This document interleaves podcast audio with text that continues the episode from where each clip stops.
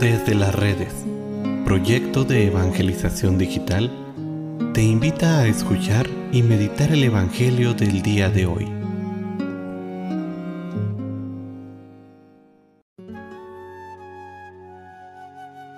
El día de hoy, sábado 26 de noviembre, escuchemos con atención el Santo Evangelio según San Lucas. En aquel tiempo Jesús dijo a sus discípulos, Estén alertas para que los vicios, la embriaguez y las preocupaciones de esta vida no entorpezcan su mente y aquel día los sorprenda desprevenidos, porque caerá de repente como una trampa sobre todos los habitantes de la tierra. Velen pues y hagan oración continuamente, para que puedan escapar de todo lo que ha de suceder y comparecer seguros ante el Hijo del Hombre. Palabra del Señor. Querida familia, en este último día del tiempo ordinario, la liturgia termina con una de las frases más fuertes de Jesús acerca de nuestra propia salvación. Velen y oren para que puedan escapar de todo lo que ha de suceder. Y esto nos revela, por un lado, que durante nuestra vida, como un camino hacia la santidad, estará siempre amenazada de un sinfín de peligros, de muchísimas tentaciones y obstáculos puedan impedir que lleguemos a disfrutar de la felicidad que encontraremos en el cielo.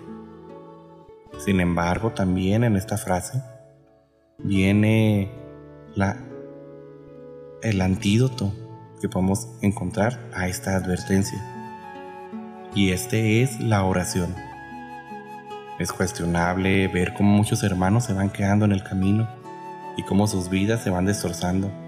Su fe se va deteriorando, de suerte que cualquier problema en la vida se convierte en una verdadera tragedia.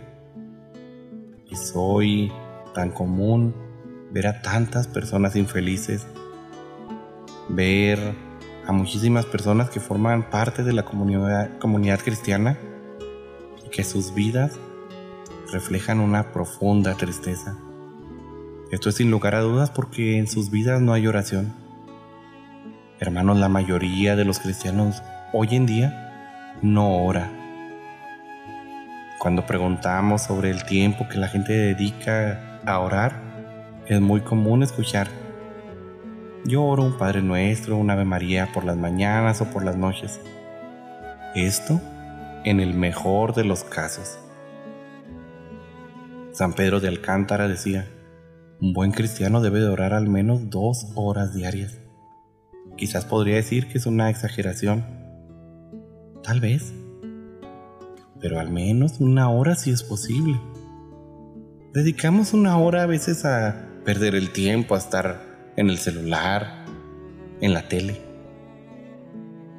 A veces perdemos una hora sin nada que nos haga bien una persona que no tiene al menos una hora de oración diaria, no va a ver progresos sólidos en su vida y además siempre va a estar a merced de su propio pecado.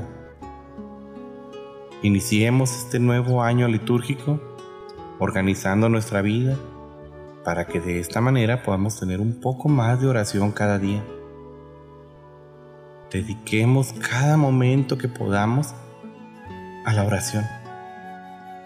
Y hermano, no hay pretexto de decir yo no sé orar.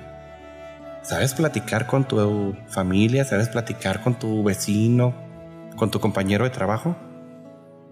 Pues esto, haciéndolo con Dios, es la oración.